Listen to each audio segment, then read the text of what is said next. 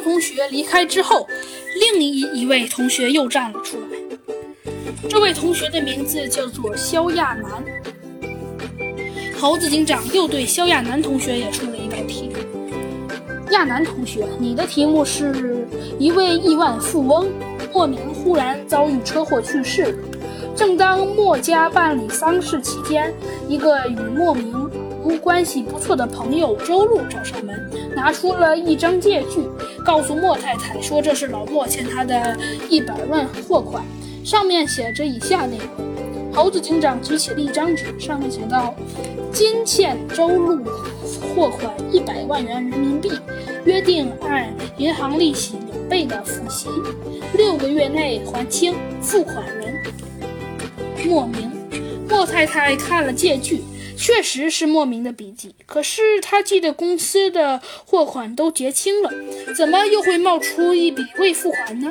请问，如果你是莫太太的亲戚，你会给莫太太怎么样的建议？呃，这很简单的，猴子警长。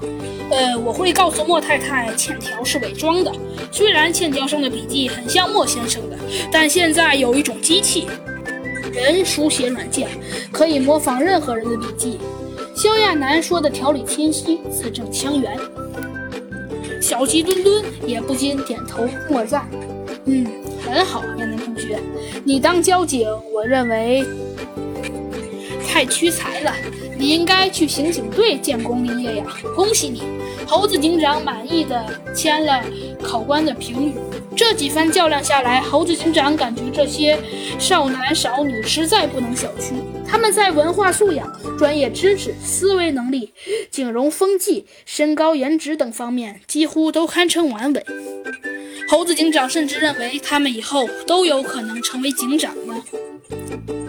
等猴子警长考核完所有人之后，向长颈鹿考官说道：“长颈鹿教官呢？现在警校的孩子都这么优秀，令人惊喜。这么说，警队后续有人了？”猴子警长满意的问道：“哎，是啊，猴子警长，多谢您的夸奖了。”